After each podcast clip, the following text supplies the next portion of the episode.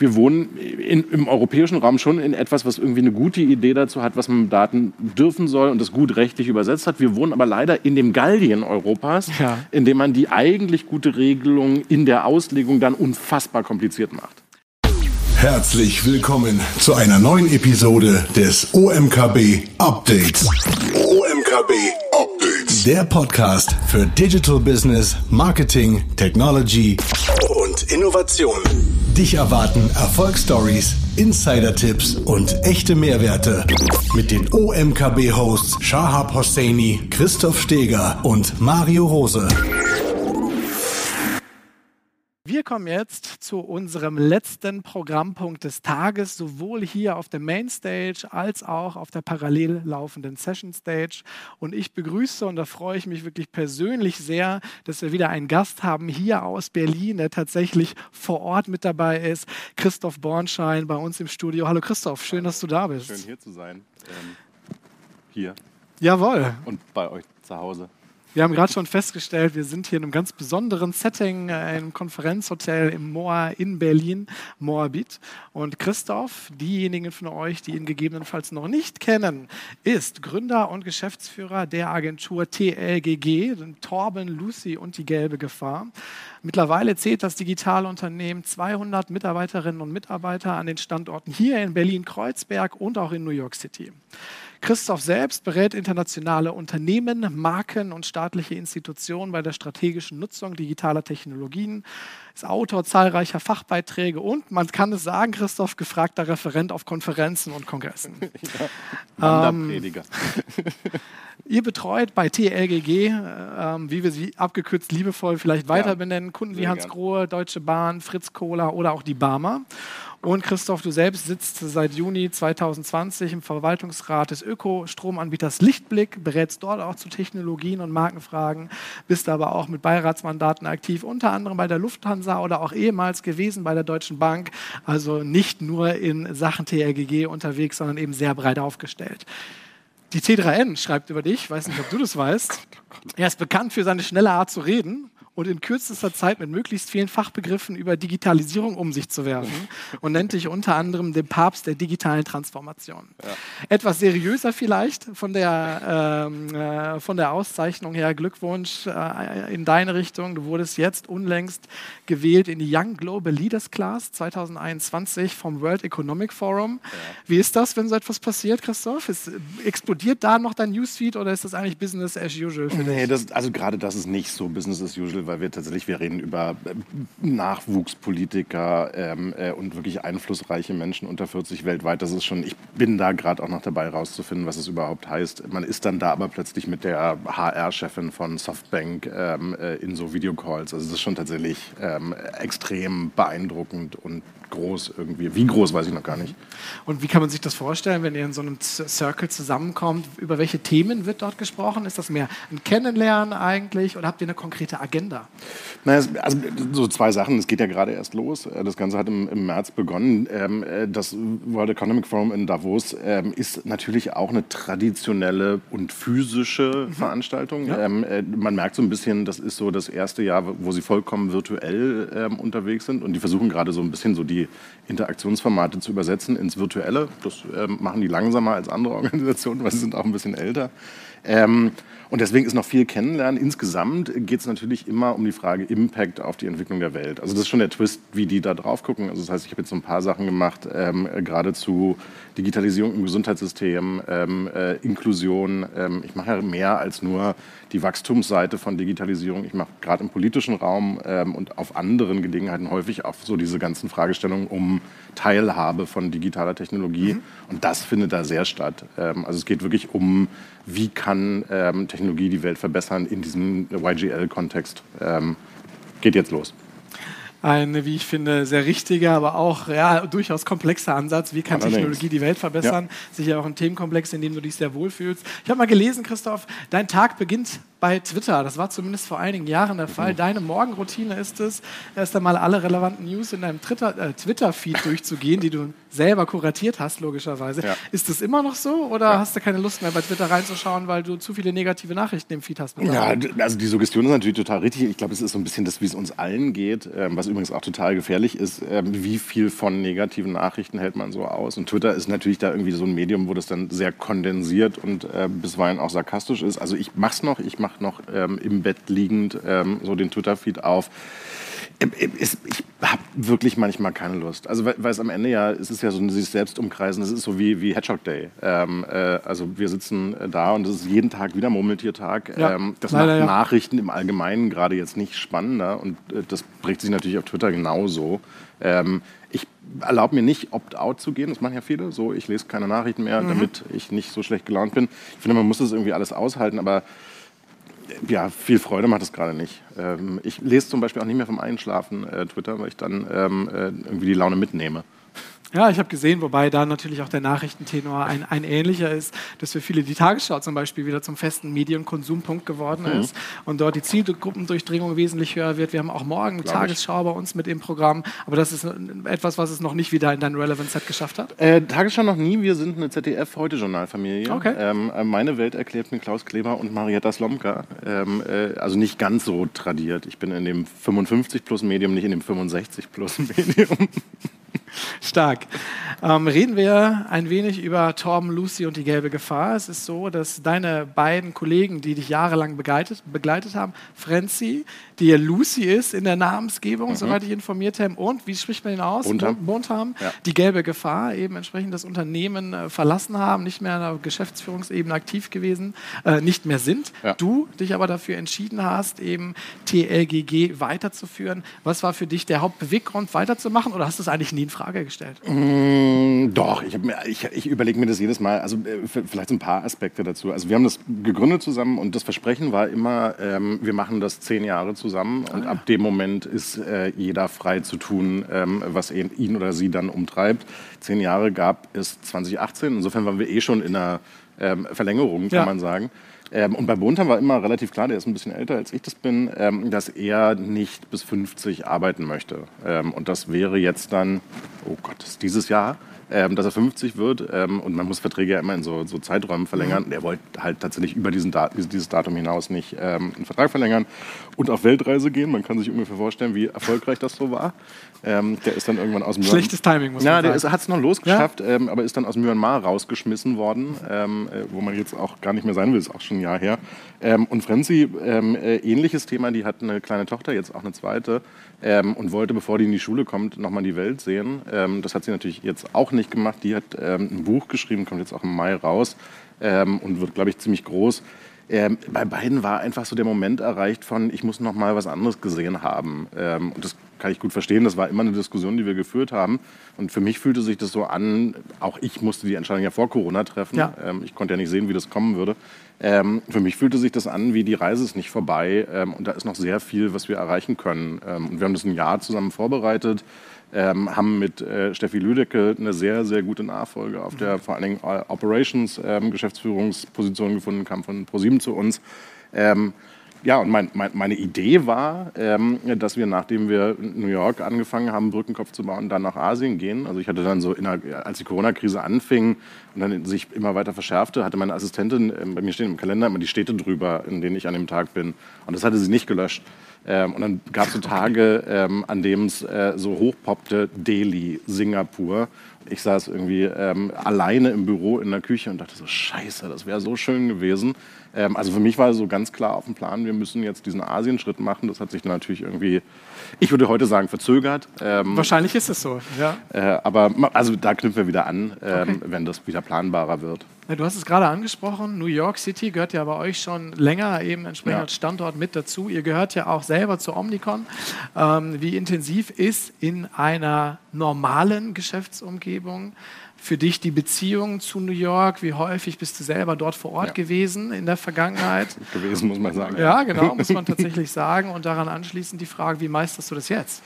Ähm, also für mich war oder ist New York äh, extrem wichtig. New York, und das merkt man erst, wenn man da Business macht. Wenn du, wenn du einen Kunden in den USA gewinnst, ist es immer so, als ob du deine halbe Agentur mit Kunden füllst ähm, äh, hier in Deutschland. Also so die, die Dimension, ähm, das stellt man sich zwar irgendwie intellektuell immer so vor, aber die sind enorm. Ähm, als wir Ford gewonnen haben in den ja. USA und die wir auch in Detroit betreuen.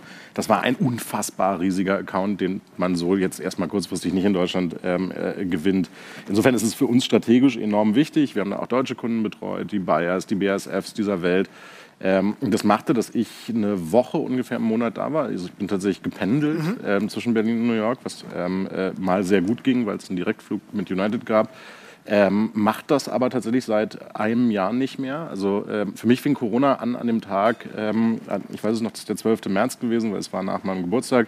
Ich war auf dem Weg nach New York ähm, und Trump äh, verkündete, dass ab morgen keine Europäer mehr in die USA kommen und habe um 4 Uhr morgens tatsächlich meine Flüge gecancelt ähm, und das war es dann äh, mit darüberfliegen. Heißt heute vor allen Dingen Videokonferenz. Ähm, ich dürfte auch gerade nicht rein. Ähm, also man darf nicht einfach einreisen, man muss Quarantäne vorher machen. Ja, klar. Ähm, äh, und die Leute nicht sehen. Und das ist natürlich kulturell irgendwie super schwer. Ähm, Katrin, die das da leitet, ähm, ist immer da geblieben. Also, so, ähm, sie ist auch Deutsche eigentlich. Ähm, äh, deswegen ist die, die Kultur da immer noch gut und toll.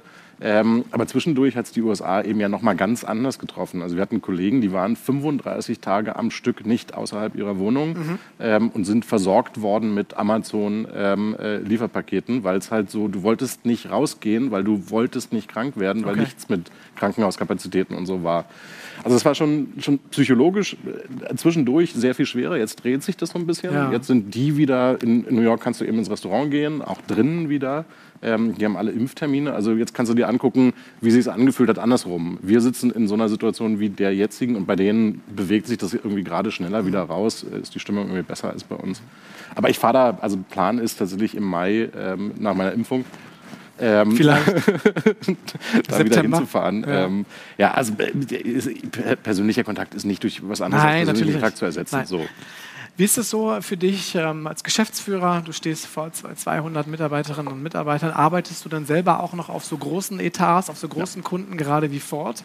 Und wie hat sich dann auch so eure Agentur-Kundenbeziehung im letzten Jahr verändert? Ist es wesentlich dynamischer geworden, wesentlich entscheidungsfreudiger eben auch, die, die Kundenseite beziehungsweise auch wieder entscheidungsrevidierend. Ja. Ähm, was kannst du mir berichten, wie ihr das so erlebt von der Agenturseite? Man, man muss ja immer ein bisschen äh, verstehen, wie TRGG innen funktioniert. Ich glaube, das ist so was, was man noch mal erklären muss. Wir, wir sind ja zwei Agenturen ähm, äh, und eine Top-Management-Beratung. Also es gibt ja noch TRGG ja. Consulting in der Gruppe. Ähm, und dadurch sind die Effekte immer ein bisschen unterschiedlich, ähm, weil die Geschäftsmodelle eben tatsächlich unterschiedlich funktionieren. Ja, ich bin noch operativ auf Kunden, ähm, auf Ford eben dann nicht mehr, weil ich komme gerade nicht hin. Das macht irgendwie nicht viel Sinn, mhm. mich dann zum Projektteam zu erklären. Ähm, auf, auf anderen europäischen Kunden natürlich weiterhin. Ähm, und man muss schon sagen, im Agenturbereich nehmen wir wahr, dass das aktuelle Setup am Ende ein bisschen, nicht die Kundenbeziehung, aber das Arbeiten flacher gemacht hat. Also Kreativität in Remote-Umfeldern entsteht nicht so geil, wie Menschen sind in einem Raum ähm, äh, und spinnen rum. Ähm, das war schon schwer, das technisch zu ersetzen. Auf der Consulting-Seite ähm, äh, sieht man, dass es zu so einer neuen und auch sehr angenehmen Nüchternheit kommt. Äh, Consulting-Projekte finden ja häufig so beim Kunden vor Ort statt. Ob das immer sinnvoll war vor Corona, hat niemand jeweils hinterfragt. Ähm, jetzt, wo es nicht mehr geht, stellt man fest, es geht auch relativ effizient, ohne ja. das ähm, drei Tage beim Kunden sein. Ähm, insofern, die finde ich pragmatischer, die Projekte. In der Agentur arbeiten wir doch viel und hart dran, ähm, uns Fragen zu, zu stellen, wie du Formate wieder hinkriegst der kreativen Zusammenarbeit, die jetzt nicht mehr so wirksam sind. Also dieses Thema, sind wir noch kreativ genug? Geht da nicht viel verloren? Und so gucken wir uns viel an ähm, und haben da jetzt auch so in der, in der Umsetzung der Corona-Maßnahmen bei uns ähm, äh, so ein Format entwickelt, das habe ich äh, Tim Mois von Zipgate geklaut, muss man ganz offen sagen. Ähm, Offsite im Office äh, heißt es, wo wir tatsächlich so einzelnen Teams zu so fünf, sechs, sieben erlauben, ähm, mit Tests drumherum ähm, eine Etage, die abgeschlossen ist, zu nutzen okay. und so tageweise quasi Offsites zu machen, aber im Büro, um wieder zusammenzukommen und irgendwie einen anderen Fluss von Zusammenarbeit hinzukriegen gucken, wie das so wird. Ähm, äh, äh, gerade wenn jetzt die Zahlen wirklich nochmal steigen, ob wir das aufrechterhalten können. Aber meine Hoffnung ist, dass wir da viel so von, wie funktioniert Kultur, wie funktioniert Zusammenarbeit wieder zurückkriegen. Ähm, auf der Kundenseite, finde ich, ist es, ist es für uns ziemlich gut gelaufen. Also da kann man sich nicht beschweren. Es geht eher so um so unsere Kultur im Innen. Hast du schon äh, erste Lerneffekte aus dem On-Site-Thema, wie du es gerade umsetzen möchtest, oder ist das etwas, was jetzt gerade. Wir fangen jetzt an. Okay, also so, jetzt an. Ähm, seit ja. heute ja, ich glaube, heute okay. ähm, ist diese ja, Etage buchbar geworden. Ja. Also es ist wirklich, ähm, äh, es war tatsächlich so ganz praktische Probleme. Ähm, äh, versuch mal kurzfristig 700 ähm, äh, Qualitätstests, so Selbsttests zu kaufen. So, das ist nicht Hab so einfach. Habe ich noch nicht, muss ich sagen. Ja, wir haben sie jetzt, ähm, okay. äh, aber die waren der limitierende Faktor, das zu machen, weil uns vollkommen klar war, wir können keine Menschen ins Büro zusammenpacken, wenn wir nicht drumrum äh, Schnelltests jeden Tag und so ermöglichen. Also mussten wir so Sachen erstmal lösen, bevor wir irgendwie den nächsten Schritt gehen konnten. Okay. Gehen wir einen Schritt weiter, weg von TLGG, aber ja. bleiben auch erst einmal bei den sehr besonderen Rahmenbedingungen, die unser Geschäftsleben aktuell kennzeichnen. Ähm, wenn wir auf unseren Mittelstand schauen, mhm. in Deutschland ähm, gegebenenfalls auch mit einem Seitenblick auf die Konzernebenen, in denen du ja durchaus auch bewandert bist und dich gut auskennst, 81 Prozent der Mittelständler sagen, dass sie im Moment den Fokus haben auf Digitalisierungsprojekten im Vergleich zu einer Umfrage tatsächlich, die vor Covid-19 durchgeführt worden ist, kommen wir da von 59 Prozent. Das heißt, man muss schon deutlich feststellen, ja, der Mittelstand fokussiert sich wesentlich stärker auf erst einmal Digitalisierungsthemen. Jetzt bietet Covid-19 eine ganze Menge an Chancen, insbesondere für unseren Mittelstand, aber natürlich auch Risiken zugleich. Was meine ich für Chancen? Neue Erlösmodelle, sicherlich auch Arbeitsstrukturen, die sich wesentlich stärker und schneller verändern, als das ohne Covid-19 sehr wahrscheinlich eingetreten wäre. Also ich, ich, kann es in Jahren schwer bemessen, aber der, der Fortschritt ist sicherlich schon eklatant. Die Amerikaner sagen ja immer eine Dekade in einem Jahr. So, so das genau, das passt das eigentlich ganz gut zusammen. ähm, wenn wir das einmal unterm Brennglas uns anschauen, ähm, wie denkst du, bewegt sich gerade auch unser Mittelstand mhm. aktuell. Durch diese verändernden Rahmenbedingungen schaffen wir wirklich dieses ein Jahr in einer Dekade zu nutzen für echte Innovation und Transformation oder siehst du eher, dass wir uns vielleicht in der Prozessoptimierung verbessern, aber eben tatsächlich es nicht schaffen, ähm, entscheidende Veränderungen herbeizuführen?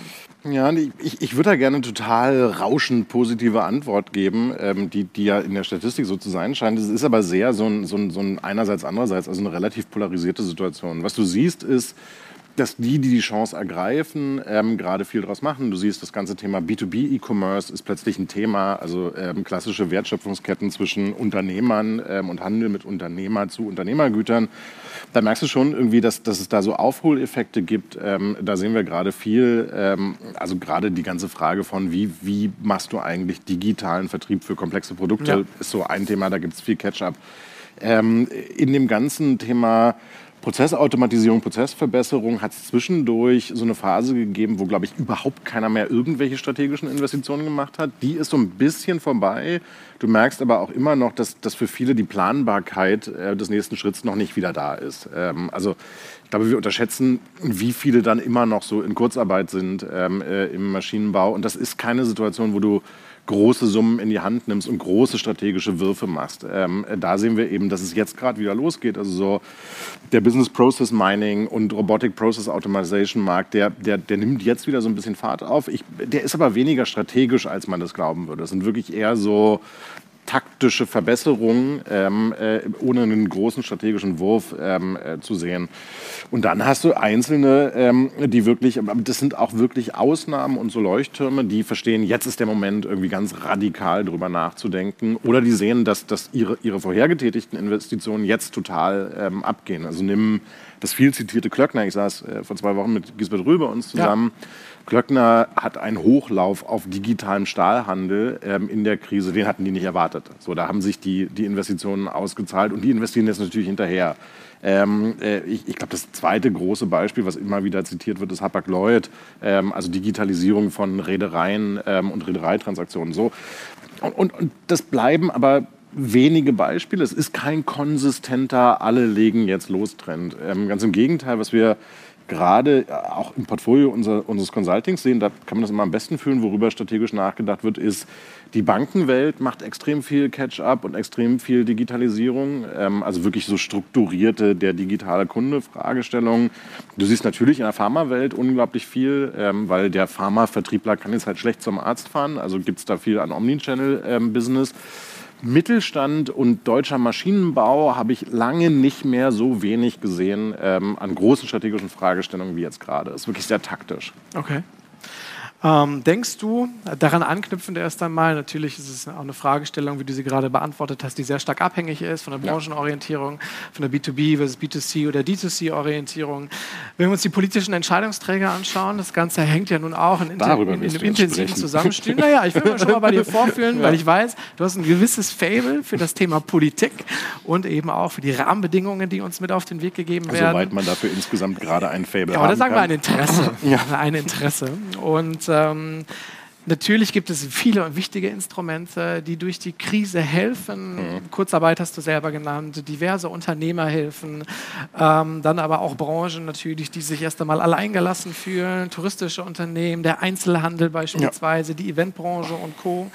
Ähm, Vergiss eins nicht, ganz bitte. wichtig, ähm, äh, die KfW ähm, Matching und Corona Facilities, also ähm, äh, die, die Mittel, die die KfW gerade in Venture Capital ja. packt ähm, oder in Direktinvestitionen, die sind tatsächlich äh, relativ wichtig, siehst du im Effekt gerade so Finanzierung von Startups klappt gerade gut. Ähm, äh, das ist äh, fast ein antizyklischer Moment. Also die Innovationsindustrie, die so auf die nächste Finanzierungsrunde angewiesen ist und schon irgendwie Traktion zeigt, da haben diese ganzen KfW-Hilfen extrem geholfen. Ähm, also ähm, ein, ein Absinken der Investitionsrunden in, in, Startups haben wir nicht gesehen. Und das ist schon äh, auch interessant in so einer Krise. Ja, das ist toll, dass du das erwähnst. War mir selber so gar nicht bewusst. Ja. Aber ja, sicherlich wichtig.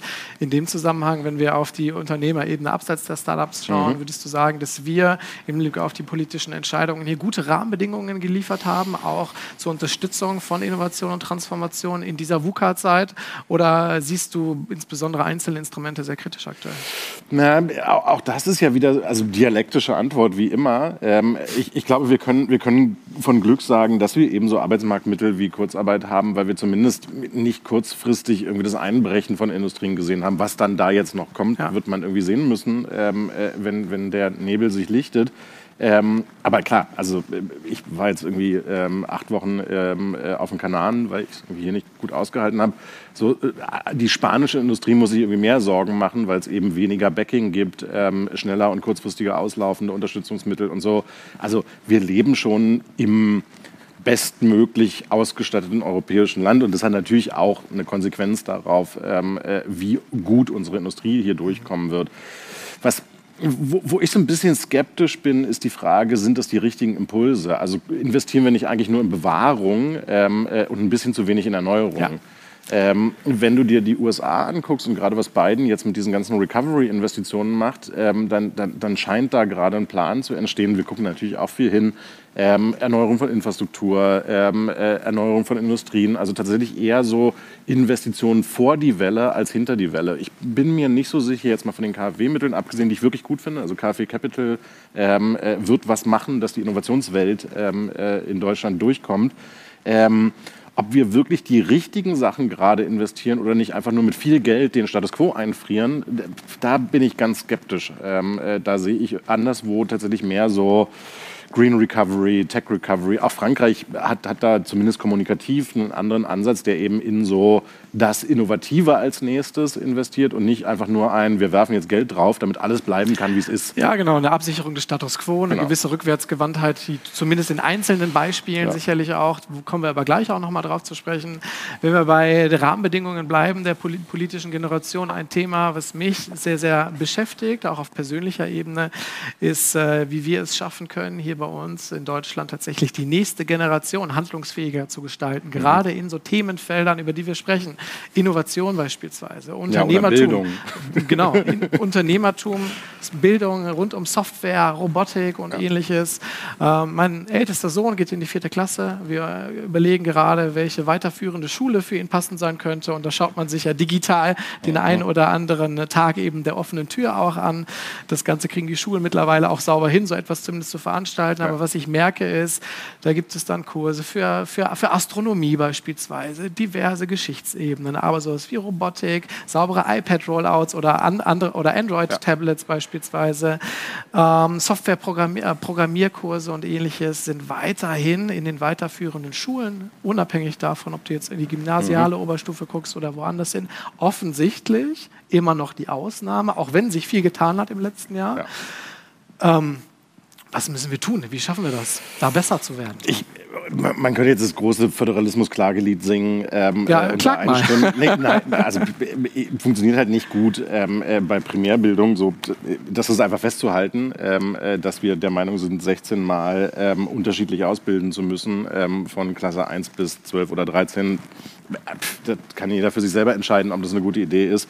Ähm, ich finde, es ist keine, ähm, äh, man kann dieses Thema eigentlich nicht diskutieren. Also ich habe mit verschiedenen Kultusministern in verschiedenen Ländern das Thema diskutiert. Man kommt immer nur wieder zu dem Punkt von, es ist beliebig anstrengend ähm, äh, bis unlösbar. Das muss irgendwie jeder da selber entscheiden. Keiner hat da große Kooperationslust. Der Digitalpakt ändert er jetzt zumindest auf der Hardwareverfügbarkeit ein paar Sachen. So, es gibt jetzt iPads ähm, und dann fällt einem auf, oh, ein IT-Admin in der Schule. Auch für auch die Lehrer ja sogar, ja. meine ich. Ne? Ja. Ähm, das, das, das, wir, wir, kommen trotzdem ja nicht dahin, dass in unserem Bildungssystem ein digitales Betriebssystem Einzug hält. So, wir schmeißen jetzt mit großen Investitionen ähm, Hardware in das Ganze und hoffen, dann würde sich irgendwie Lehrkonzept ändern.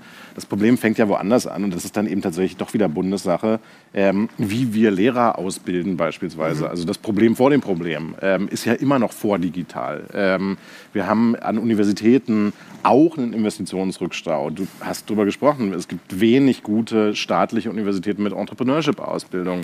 Ähm, da verlassen wir uns auf Mäzenen wie Susanne Klatten mit dem Unternehmertum in München oder Hasso Plattner mit dem HPI ähm, äh, in Potsdam, die irgendwie gut funktionieren und auch Unternehmen herstellen schaffen staatliche Universitäten nicht. Ähm, und und du, du, kannst es beliebig weiter deklinieren. Auch berufsbegleitende Weiterbildung und Ausbildung ähm, ist kein Thema, was gut funktioniert.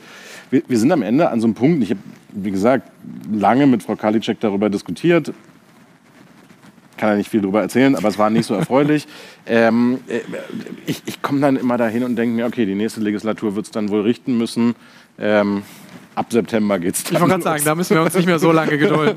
Es ja, wird also einen Wechsel im Kanzleramt geben, wobei das sicherlich nicht das Thema ist. Wir haben einen unfassbaren Innovationsstau ja. ähm, in allem, was. Ich, ich meine, wir, wir haben jetzt nicht Diamanten irgendwo hier rumliegen. Also so das ganze Thema natürliche Rohstoffe ist für Deutschland jetzt kein. Also unser einziger Rohstoff ist unser Wissen. Genau. Ähm, äh, und da sind wir gerade A unterinvestiert und machen es dann auch noch schlecht. Mhm. Hm, okay.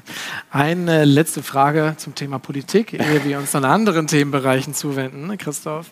Es gibt aktuelle politische Entscheidungen, zum Beispiel jetzt ganz neu von ähm, Olaf Scholz durchgeführt, die ähm, er, zur Organisation von Mitarbeiterbeteiligungen an Startups. Du hast gerade darüber gesprochen, über das sinnvolle Instrument der KfW. Ja. Olaf Scholz hat jetzt gesagt, wir erhöhen die Freibeträge von, ich glaube, 360 Euro auf 1440 ja. Euro als Antwort darauf, dass es Startups als Hintergrundinformation eben für euch entsprechend besser und einfacher möglich gemacht wird, Mitarbeiterinnen und Mitarbeiter, tolle Talente, High Potentials an das Unternehmen zu binden, wo denn eben nicht von Anfang an die hohen Gehälter fließen können, sondern eigentlich eben entsprechend moderne, ähm, moderne Organisationsstrukturen der Mitarbeiterbeteiligung, wie VISOPs zum Beispiel von Interesse genau. sind.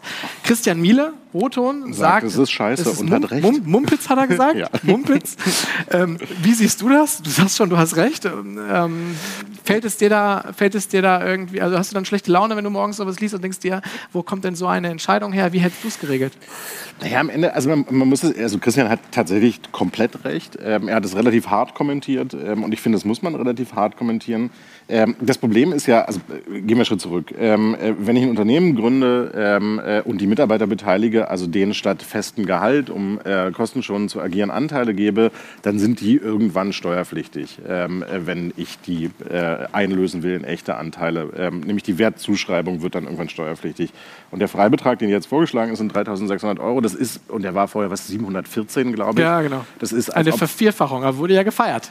ja, aber, aber, aber am Ende hat da jemand im Zweifel ja. monatlich auf ähnliche Beträge an Gehalt verzichtet, ähm, äh, um äh, das in ESOP. Also das hat mit der einer ne, kohärenten Idee, wie man Unternehmertum ähm, äh, und eine Startup-Szene fördert, jetzt nicht so viel zu tun, muss man sagen. Insofern kann ich ja nur verweisen auf alles, was Christian da presseöffentlich gesagt hat, ist am Ende meine Meinung. Okay. Ähm, wir sind immer noch nicht da angekommen, dass wir tatsächlich verstanden haben, dass Startups ja der Mittelstand der Zukunft sind. Ähm, äh, und ich, glaube, das ist wirklich einfach genuin nicht verstanden, dass auch ein Facebook ähm, äh, ein Startup von vor 15 Jahren war ähm, und wir daran ja kranken. Es gibt nicht wahnsinnig viele junge und große Unternehmen, ähm, die dann schnell gewachsen sind in Deutschland und das liegt unter anderem daran. Mhm, okay.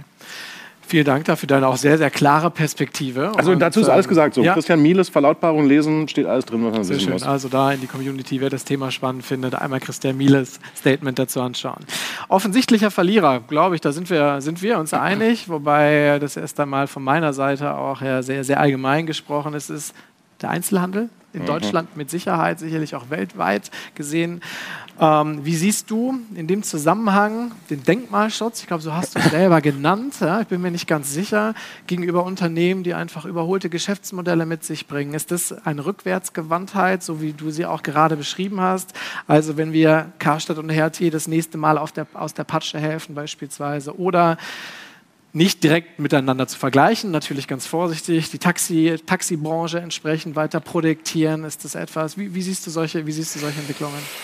Ihr habt ja kein, kein Internet hier drin, deswegen habt ihr es nee, haben wir nicht. nicht gesehen. Ähm, der Handel ist ja gar nicht tot und das muss man sich eben angucken. Äh, 250 Millionen sind vorhin ähm, in Gorillas geflossen, ähm, womit Gorillas nach, ich glaube, neun Monaten jetzt ein Unicorn ist. Ähm, äh, die Meldung hat es hier nicht Die haben wir nicht geschafft, aber es ist ein fantastisches Unternehmen, was ähm, ja die letzte Meile beherrscht wie genau. kein anderes. Und, und es ist tatsächlich, es zeigt ja tatsächlich, dass das, und Tencent war einer der Investoren, ja. ähm, äh, dass Wetten auf den deutschen Retail, aber eben ganz anders, durchaus ja auch von ausländischem Kapital passieren. Ähm, also Handel ist ja nicht tot, sondern Handel ist tatsächlich quicklebendig, ähm, äh, nur eben nicht von den Traditionalisten. Ich glaube, wir haben in Deutschland ein bisschen ein Grundsatzproblem, ähm, und das würde ich ähm, äh, äh Industriestrategie nennen. Ähm, ich glaube, was wir, was wir selten tun, ist uns die Frage zu beantworten, welche Art von nationalen Champions wollen wir hier eigentlich haben und wie muss man Rahmenbedingungen setzen, damit man eine Chance ähm, kreiert, dass es diese nationalen Champions gibt. Also genau, was du äh, vorher als Zitat von mir benutzt hast. Wir investieren dann gern mal in das, was schon lange da ist ähm, und nicht in das, was wir haben wollen. Ähm, und du kannst ja regulatorisch relativ viel machen. Es hat auch mal ein Papier von Altmaier gegeben zu nationalen Champions, ein bisschen, hä? Du, du, du, kannst ja sagen, was deine, deine, deine Zukunftswirtschaft ist. Also nimm sowas wie Energiewende. Ähm, wir waren in der Energiewende und im Ausstieg aus der Atomkraft unglaublich früh dran ja. ähm, und hätten die große Chance gehabt, tatsächlich so die modernste Connected Energies ähm, äh, äh Industrie Europas zumindest mal zu haben. Da wir es aber unfassbar kompliziert gemacht haben, wie Connected Energy funktioniert, wie Smart Metering in Deutschland zu funktionieren hat, ist das dann eben nicht passiert. Also wir haben diese Rahmenbedingungen nicht benutzt. Und ich glaube, dass wir ganz, ganz oft eben so im Moment regulieren. Also da ist ein Problem und dann gibt es ein Gesetz für das Problem und dann gibt es das nächste Problem und dann wieder. Und nie eine lange Linie ziehen und sagen, okay, was ist denn am Ende von allem Regulieren der erwünschte Zielzustand, den wir gerne sehen wollen? Ähm, und ich glaube, würden wir das mehr machen, würden wir auch verstehen, wo gibt es denn irgendwie Zukunftsindustrien, in die man viel Geld stecken könnte oder viel Investitionen umlenken kann. Ähm, und wo gibt es die eben nicht? Das kann man sich angucken in deutschem Apothekenrecht ähm, ist es heute noch so, dass ähm, äh, ein Apotheker maximal fünf Apotheken besitzen darf und ähm, Ketten in Deutschland nicht erlaubt sind. So, man, man, man, kann sich ja überlegen, was passiert, wenn diese Regulierung fällt und plötzlich ein, ein konsolidierter, ähm, weiß nicht, Amazon oder wer auch immer ähm, in diesen Markt reinkommt und wie viel Kraft so ein Apotheker mit fünf Apotheken hat, zu investieren, um sich gegen so einen Angriff von außen zu stemmen. Also da, da, da sind halt ganz viele so, so inkohärente, wir wissen gar nicht, was denn das, der Endpunkt dessen ist, was wir gerne haben wollen Momente. Davon würde ich mir irgendwie mehr wünschen. Und dann sind wir wieder bei, ab September geht es dann los. Okay, ich bin sehr gespannt. Das, muss es. Das ganze Endszenario, was du da beschreibst, gilt ja auch für den Einzelhandel, ne? mit dem ich genau. gerade eingestiegen bin und auch das Bild unserer Innenstädte. Ähm, Wir sind uns sicherlich darüber einig, dass sich das Bild unserer Innenstädte radikal verändern wird. Ich rechne fest damit, dass wir weniger textilen Einzelhandel sehen werden, beispielsweise gegebenenfalls noch Boutique-Konzepte, die auch vor der Pandemie gut funktioniert haben, die auch jetzt in der Pandemie, wenn sie denn öffnen dürfen, sicherlich auch einen Zulauf haben und auch im Anschluss dann dem gewissen haptischen Besuchserlebnis und der, der Customer Experience sicherlich sehr dienlich sein werden. Was glaubst du, sehen wir perspektivisch dann in unseren Innenstädten neben den Boutique-Konzepten wesentlich mehr noch als jetzt schon ohnehin? Gastronomie, kommen die Ärzte, die Rechtsanwälte wieder zurück? Oder wie, wie glaubst du, werden unsere Innenstädte perspektivisch aussehen in einer Post-Covid-19-Welt, die ja gegebenenfalls gar nicht so weit mehr entfernt ist? Naja, es kommt so ein bisschen darauf an, ähm, äh, ob, ob, Handel endlich anfängt zu verstehen, was die Rolle von Physis ähm, äh, in, diesem, in diesem zukünftigen Handelsbild ist. Also so, wir haben ja ein Problem, ähm, nämlich die Innenstädte sind im ganz Wesentlichen optimiert nach ähm, äh, pro Quadratmeter ähm, äh, Umsatz. So, das ist, Der Quadratmeter ist teuer.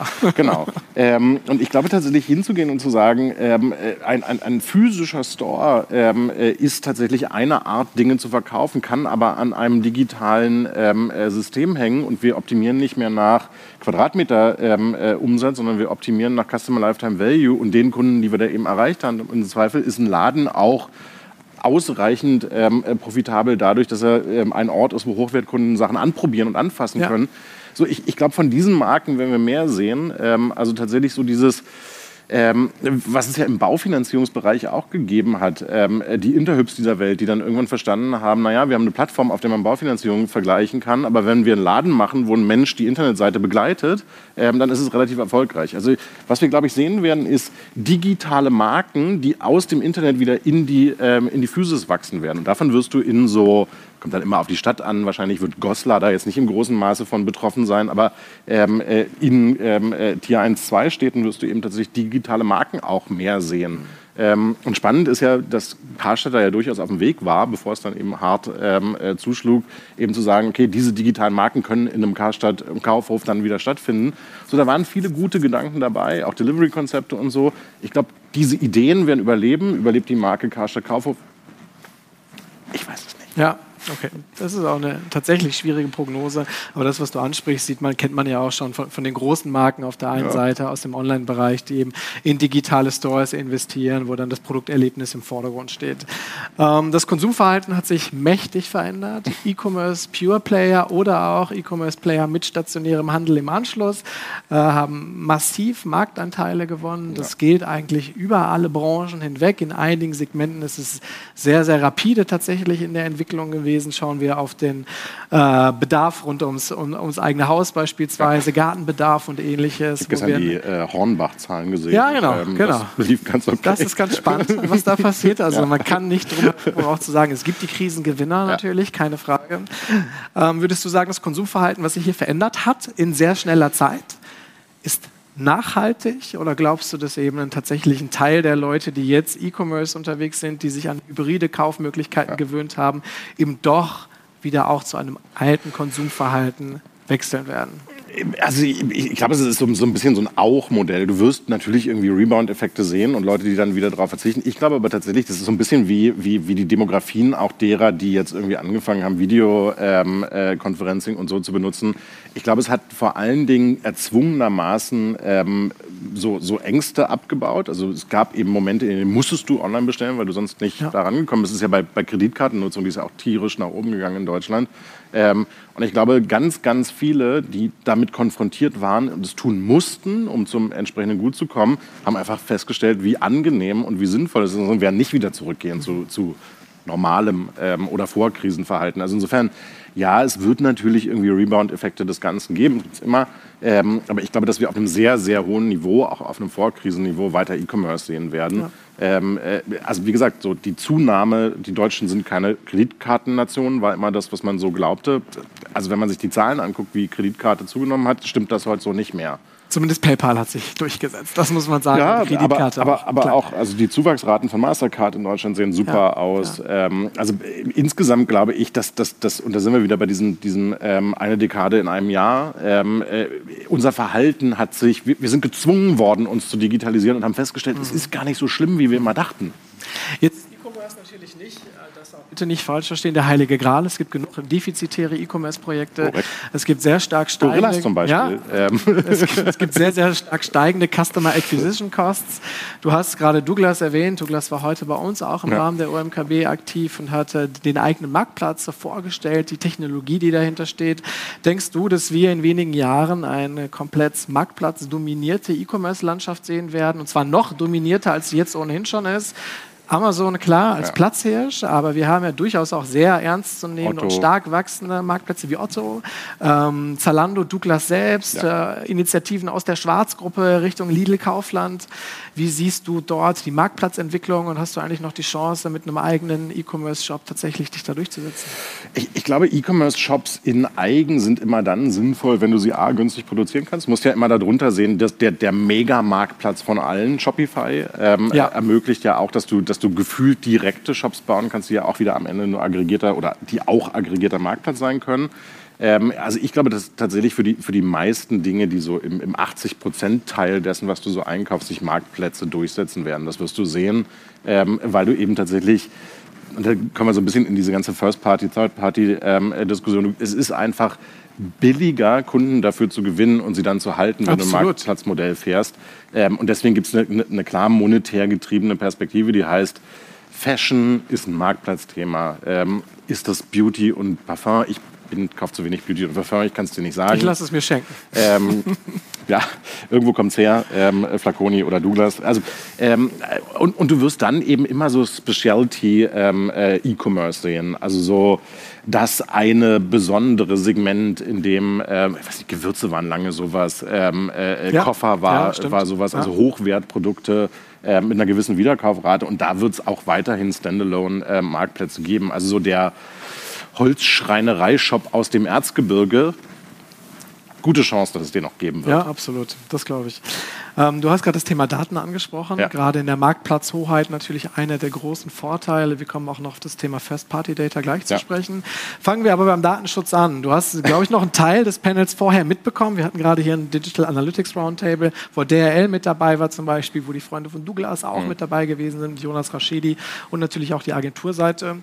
Datenschutz schwankt so ein wenig ja zwischen bürokratischer Hürde, muss man sagen, auch einem Auferlegen von Verpflichtungen, sowohl auf Unternehmen Unternehmensebene, aber ja auch bis in den privaten und den, insbesondere ja. den Vereins- und Schulbedarf auch hinein. Ähm, ist das aus deiner Sicht Datenschutz Made in Germany, DSGVO, E-Privacy, Datenschutz Made in Europe? Ist das etwas, wo du sagst, das ist ein Qualitätsmerkmal? Das ist so etwas wie ein Exportschlager, so wie ihn auch der ein oder andere gerne mal zitiert? Oder siehst du es als echte Hürde und Problem eben auch für tatsächlich, naja, ähm, modernes Marketing, wenn wir es so zusammenfassen dürfen unter diesem Stichwort und tatsächlich auch Innovation, Innovationsmöglichkeiten im E-Commerce oder im digitalen Marketing.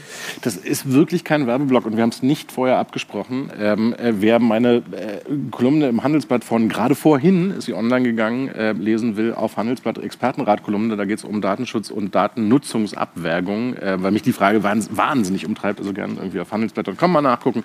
Ähm, äh, und, und, deine Frage ist super, ultra facettenreich, so wie dieses Thema eben auch. Also A, GDPR, DSGVO, sicherlich ein Exportschlager, was so das ganze Thema Werte, die in Datenschutz und Datennutzung steckt, ähm, äh, angeht. Also du siehst ja, die brasilianische Datenschutzrechtsentwicklung, ähm, äh, ähm, der New York ähm, Privacy Act, der California Privacy Act sind alles Gesetze, die so im Kern die Idee des GDPR fortsetzen und in dort lokale Gesetze umsetzen. Also insofern muss man tatsächlich sagen, auf einer Werteebene haben wir es geschafft, das zu exportieren. Jetzt kommt die zweite Seite und die heißt, wenn aus GDPR DSGVO wird, ist dasselbe, ähm, ich weiß, aber ähm, wenn dann 17 Datenschützer dazukommen, ähm, äh, dann ist es tatsächlich, gibt es eine deutsche Welt in ähm, GDPR und die ist dann nicht mehr so schön, nicht so einfach. Also in Deutschland haben wir eine ganz komische Diskussion über Datenschutz.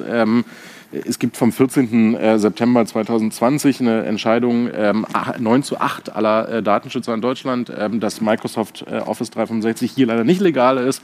Wir, wir, wir, wir schieben dann da immer so eine digitale Souveränitätsdiskussion drüber. Ich, wir haben in Deutschland eigentlich keinen beendeten konsensualen Diskurs über was wir eigentlich wollen als Datenschutz und mit Datennutzung. Ähm, insofern, wir wohnen in, im europäischen Raum schon in etwas, was irgendwie eine gute Idee dazu hat, was man mit Daten dürfen soll und das gut rechtlich übersetzt hat. Wir wohnen aber leider in dem Gallien Europas, ja. in dem man die eigentlich gute Regelung in der Auslegung dann unfassbar kompliziert macht. Heute ähm, Nachmittag in einem anderen Panel hat Andreas Arnzen, Geschäftsführer Wort- und Bildverlag, also mhm. Apothekenumschauer beispielsweise, gesagt, der Datenschutz, ist, äh, der, der, Datenschutz ist tatsächlich der, einer der Hauptgründe oder äh, wenn wir den Datenschutz anders regeln würden, dann könnten wir wesentlich mehr Menschenleben retten, weil wir dadurch ja. eben natürlich einen ganzheitlicheren Blick auf Patienten zur Verfügung hätten, wesentlich besser in der Prävention agieren können und Co. Ich finde, oder das da sehr schön auf den Punkt Corona-App hätten. Zum Beispiel, ja, wo wir jetzt ja mit Corona-App und Luca unterwegs sind auf unseren Smartphones.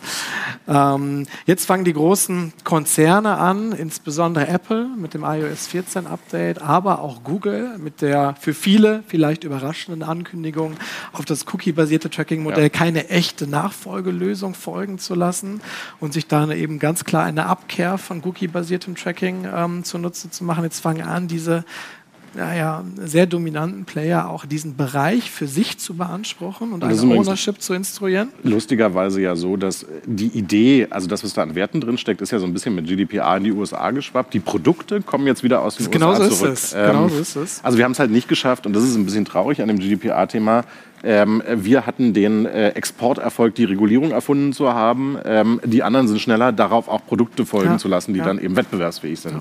Wie denkst du, wird sich Facebook in dem Zusammenhang positionieren? Viele warten auf Reaktionen oder auf äh, Kurseinbrüche oder ähnliches.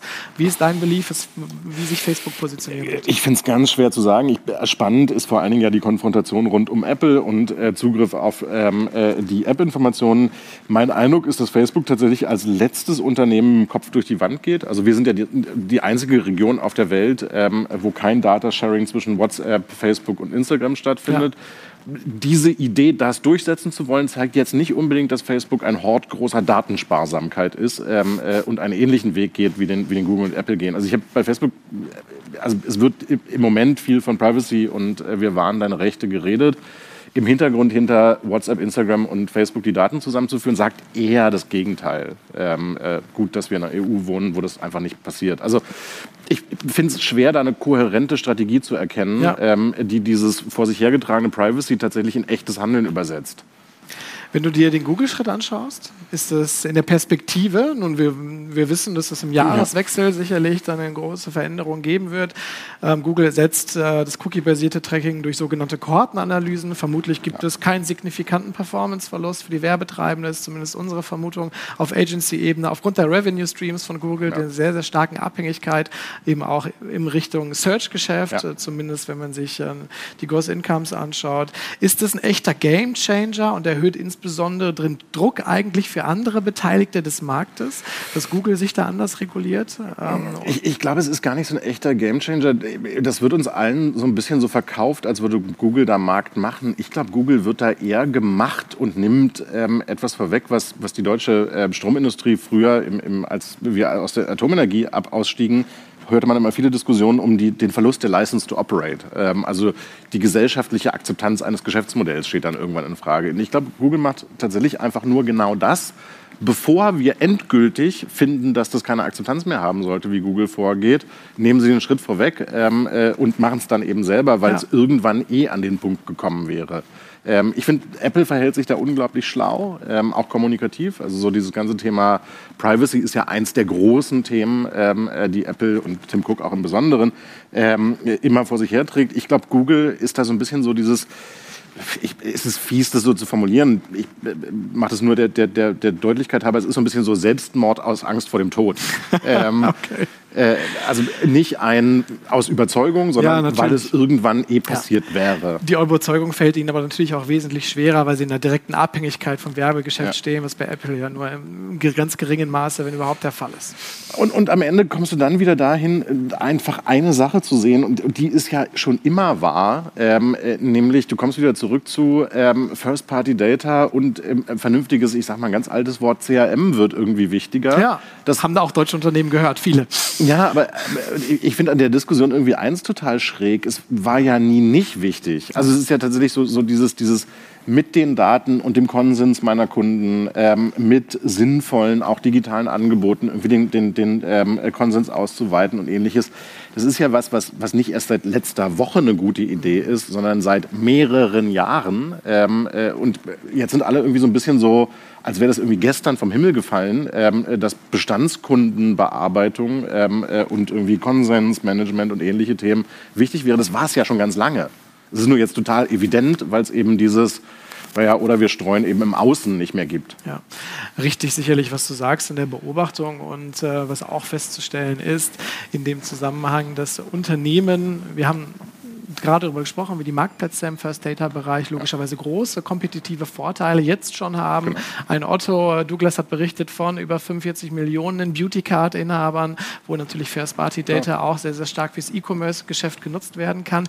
Demgegenüber steht ein Großteil von Unternehmen, die sehr abhängig sind im Advertising über Third Party Data einzukaufen, stark abhängig sind von den Zielgruppeninformationen, die Google und Facebook liefern, vielleicht auch andere Datenanbieter ja. liefern über die DMP ähm, ihrer Wahl. Ähm, ist das noch aufholbar in irgendeiner Form? Die Leute, die jetzt keine First-Party-Data haben in ihrem eigenen Unternehmensansatz, ist es schon zu spät? ich, ich habe, ähm, äh, als, als wir, wir die Fragen angeguckt haben, ähm, über die wir uns heute unterhalten, ja. das, das daraus eine interne Umfrage gemacht. Tatsächlich? Ähm, weil, Bei euch in der Agentur? Ja. Okay. Ähm, also vor allen Dingen in unserem Performance-Team. Ja. Ähm, äh, und wir haben eine 100 zu 0 Prozent ähm, äh, Antwort bekommen von allen Kollegen und die heißt absolut nicht mehr aufholbar. Keine Chance? Äh, nein. Okay. Äh, so, also das, das, das, ist so der. ich weiß nicht, für wen von euch das eine sehr, sehr schlechte Nachricht ist gerade, Christoph. Ja, ich, ich meine, am Ende, äh, du, du wirst dahin kommen mit dem, mit dem was du, an, an wen du noch rankommst, wirklich über Engagement und Aktivierung nachdenken zu müssen. Ja. Ich muss da immer so an, wer, wer mich da total beeindruckt, äh, Grüße übrigens an der Stelle, ähm, sind so Unternehmen wie Bräuninger. Ähm, Bräuninger hat eine, eine, Kundenkarte, mit der Kundenkarte kannst du online zahlen. So.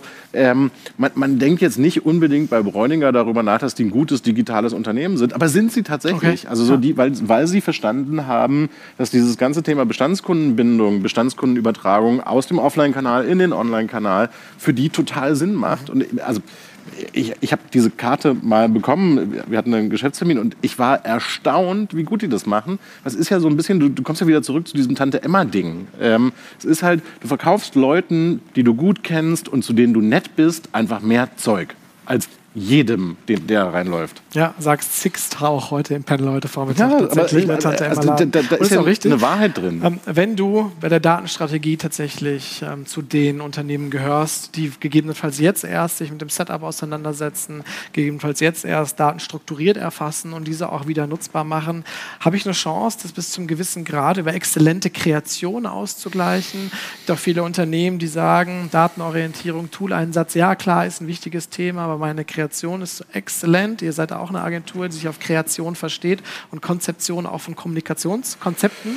Ist es so, wo du sagen kannst, okay, wenn ich eine Exzellenz in der Kreation mit sich bringe, ist das eigene First-Party-Data-Targeting gegebenenfalls ausgleichbar oder ist es etwas, was, äh, was unmittelbar miteinander zusammenhängt? Ich, ich glaube, ausgleichbar nicht. Also ausgleichbar würde ja immer heißen, ich mache das eine oder das andere. So, ich bin entweder super in Daten oder es ist schön bei mir. Ja. Ähm, äh, und ich würde, würde, würde Kreation auch nicht nur auf, auf ähm, den, den den, den kommunikativen Akt erstrecken, sondern wirklich auf die gesamte Experience. Ähm, auch wie Shopping dann funktioniert, ist am Ende Kommunikation. Ich glaube, du musst tatsächlich einfach anerkennen, und das ist ja nicht seit gestern erst wahr, ähm, ist in den USA übrigens tatsächlich viel besser organisiert. Da ähm, gab es nie die Diskussion um den Chief Digital Officer, sondern die hatten immer eine CXO-Diskussion, also den Chief Experience Officer. Ja. Ähm, und ich glaube, diese diese, diese Disziplin, also Experience, die irgendwo zwischen Kreativität in der Umsetzung und der richtigen ähm, Architektur in Daten, dem richtigen datengetriebenen Vorgehen sitzt, die sollte jetzt endlich in Deutschland mal angefangen werden aufzubauen. Es ist eben nicht das eine oder das andere, sondern erfolgreich bist du, gerade wenn die Umfelder schwieriger werden, weil du beides gut machst. Fallen dir neben Bräuninger auch aus deinem eigenen Beratungsbereich weitere Unternehmen ein, die das Bräuninger sage ich übrigens nur, weil, weil, weil, ich so Bräuninger so gar nicht auf dem Schirm hatte und das einfach wirklich, äh, ich, ich erstaunt war, ähm, wie so ein, wie so ein, so ein am Ende für mich ja in der Kategorie Kaufhaus spielender Player ja. einfach eine gute Umsetzung davon hat. okay. Sehr schön. Schauen wir mal ähm, auf noch einen Faktor, der sicherlich auch von, durch Covid-19 bestimmt wird. Ähm, ich habe äh, gelesen, dass immer mehr Unternehmen äh, sich ja auch Gedanken dazu zu machen, tatsächlich auf Basis der wesentlich schnelllebiger sich verändernden Rahmenbedingungen gar nicht mehr in konkreten Jahresplanungen zu agieren, Jahresbudgets nicht mehr so streng festzuhören von Geschäftsjahr zu Geschäftsjahr, sondern beyond Budgeting entsprechend agieren und sich da ein hohes Maß an Agilität verschrieben haben. Du hast einen Einblick auch in viele große Unternehmen, in Deutschland sicherlich auch und auch darüber hinaus. Ist es etwas, was du auch siehst und was schon immer mehr gelebt wird oder haben wir da noch Angst vor, nicht so konkret zu planen? Ich, ich finde es wirklich verrückt, dass wir das jetzt diskutieren. Aber ich, also ich glaube, wir haben über so Konzepte schon so vor fünf Jahren diskutiert. Ähm, äh, ist lustig, dass, dass das dann jetzt kommt. Also ja, du, du siehst es ja eh. Also du, du versuchst ja eh immer mehr, gerade von den Marketingbudgets in Vertriebsbudgets zu verwandeln. Also eine direkte Beziehung zwischen Abverkauf und Budgetierung zu, ähm, herzustellen. Dann kannst du ja eh relativ frei skalieren in dem, was du so reinhaust, wenn du siehst, dass der Sale sich ähm, skaliert. Ähm, und insgesamt, ähm, äh, und wir haben das, glaube ich, mit, mit der Lufthansa-CFO damals noch Simone Menne, und das ist dann so sieben Jahre her, ja. ähm, äh, genauso diskutiert. Du musst halt tatsächlich in Budgetplanung Opportunity Spaces haben, weil du halt immer wieder Momente erleben wirst, und das gilt gar nicht nur für den E-Commerce-Teil, sondern auch für Innovationen, für Beteiligungen an Sachen. Du wirst immer wieder Opportunitäten sehen in einer sich dramatisch beschleunigenden Zeit. Und es wird ja nie wieder so langsam wie jetzt gerade ist es halt blöd, wenn du dich nur einmal im Jahr bewegen kannst. Also Antwort auf deine Frage ist, ja, finde ich eine gute Idee. Ja, machen nur gerade immer mal. noch viel zu ja. wenig Unternehmen. Zumindest das ist meine persönliche Erfahrung. Christoph, schließen wir den Kreis. Wieder bei Torben, Lucy und die gelbe Gefahr. Wir sind tatsächlich schon in der Endphase unseres Talks und ich weiß auch, du hast einen Anschlusstermin tatsächlich. Das ist äh, leider richtig. Ähm, wie verändert sich dein Geschäftsmodell agenturseitig und äh, was tust du dafür, damit äh, dein Agenturmodell auch in fünf oder vielleicht sogar mehr Jahren weiterhin relevant ist? Ähm, wir haben dafür tatsächlich ein Wort. Also wir, wir, gucken tatsächlich immer wieder in so die nächsten drei Jahre ähm, äh, und bei uns steht drüber The New Lead Agency. Ich glaube tatsächlich, dass das für uns als Agentur ähm, äh, die Zukunft vor allen Dingen davon getrieben ist, dass wir endgültig die Auflösung dieser analog-digital-Unterscheidung haben, auch so einer Markenkommunikation. Ähm, und dass du endlich dahin kommst, dass digital zuerst gedachte Kommunikation ähm, dann auch auf Plakaten stattfinden kann. Also diese ganze, ganze Hypothese von, es gibt die klassische Kreativagentur als Lead-Agentur, die hat einen Fernsehspot gemacht und dann wird er irgendwie ja. verlängert, du kennst es. Ähm, ich glaube, das wird aufhören. Ich glaube, du wirst tatsächlich dahin kommen, dass du einen Digital First Produktionsprozess auch von Markenkommunikation hast, also in dem Medium zuerst denkst und dann kommt dann irgendwann nochmal der YouTube-Spot auch im Fernsehen ähm, oder du druckst halt ähm, äh, die Performance-Werbemittel aus. Ähm, und das ist so ein bisschen der Weg, in dem wir gehen. Da sind wir immer mehr Kunden, die tatsächlich genau das tun, nämlich ähm, zuerst den digitalen Kanal zu denken und zu bearbeiten und dann ähm, irgendwann in die Physis zu gehen. Dahin wird sich der GG verändern auf der Agenturseite. Okay, was ist dein persönliches Ziel mit TRGG? Das hast du schon gesagt, ihr würdet gerne nach Asien gehen, äh, wenn es denn die Möglichkeit gibt. Ähm, was hast du für ein persönliches Ziel mit der Agentur oder vielleicht ja auch unabhängig von TRGG? Na, und ich, ich denke, ich, ich bin ja am Ende Geschäftsführer der Gruppe ja. ähm, äh, und muss dann auch immer für eine, für eine Unternehmensberatung mitdenken. Für uns geht es wirklich darum zu sagen, wir können die Konzerne und Unternehmen, mit denen wir arbeiten, holistisch in eine Zukunft führen, in denen Technologie Wettbewerbsvorteile bringt. Ähm, und da gibt es irgendwie kommunikative Spielart, die habe ich gerade beschrieben. Dann gibt es ähm, äh, eine, eine strategische Spielart, ähm, da tatsächlich eine global agierende Boutique zu sein, ist so die Ambition. Ähm, ist eine Ambition, die in Pandem pandemischen Zeiten schwer umzusetzen ist. das glaube ich dir gerne. Dann wünsche ich dir und der gesamten Agentur natürlich ganz fest, dass ihr euch in diese Entwicklungsrichtung bald möglichst tatsächlich auch entwickeln könnt. Und Wenn wir wieder reisen dürfen. So sieht's aus. Und ich danke dir ganz herzlich, Christoph, dass du heute hier ins Studio gekommen Vielen bist. Dank dir. Hat mir richtig viel Spaß gemacht, mit dir über Gott und die Welt zu plauschen, wo wir Gott Gott sei Dank ausgelassen haben. Und als kleine Aufmerksamkeit, wie überreicht man das in Covid-19-Zeiten ja. auf Distanz, darf ich dir dieses. Präsent überreichen. genau so ist es. Einmal Bargeld, aber nicht viel. Du siehst, ja. der Brief ist drin. Schön, dass du unser Gast gewesen bist. Ich danke dir und euch natürlich. Und äh, freue mich, wenn du das ein oder andere dir am morgigen Tag bei uns auch anschaust, wenn du die Zeit findest. Ansonsten wünsche ich, ich dir versuchen. eine gute Heimreise nach Kreuzberg. Ist ja nicht so weit. Nee, ich muss jetzt nach Prenzlauer Berg. Nach Prenzlauer Berg. So ist noch näher. Und äh, bleib gesund. Vielen Dank. Auf Wiedersehen, Christoph. Danke.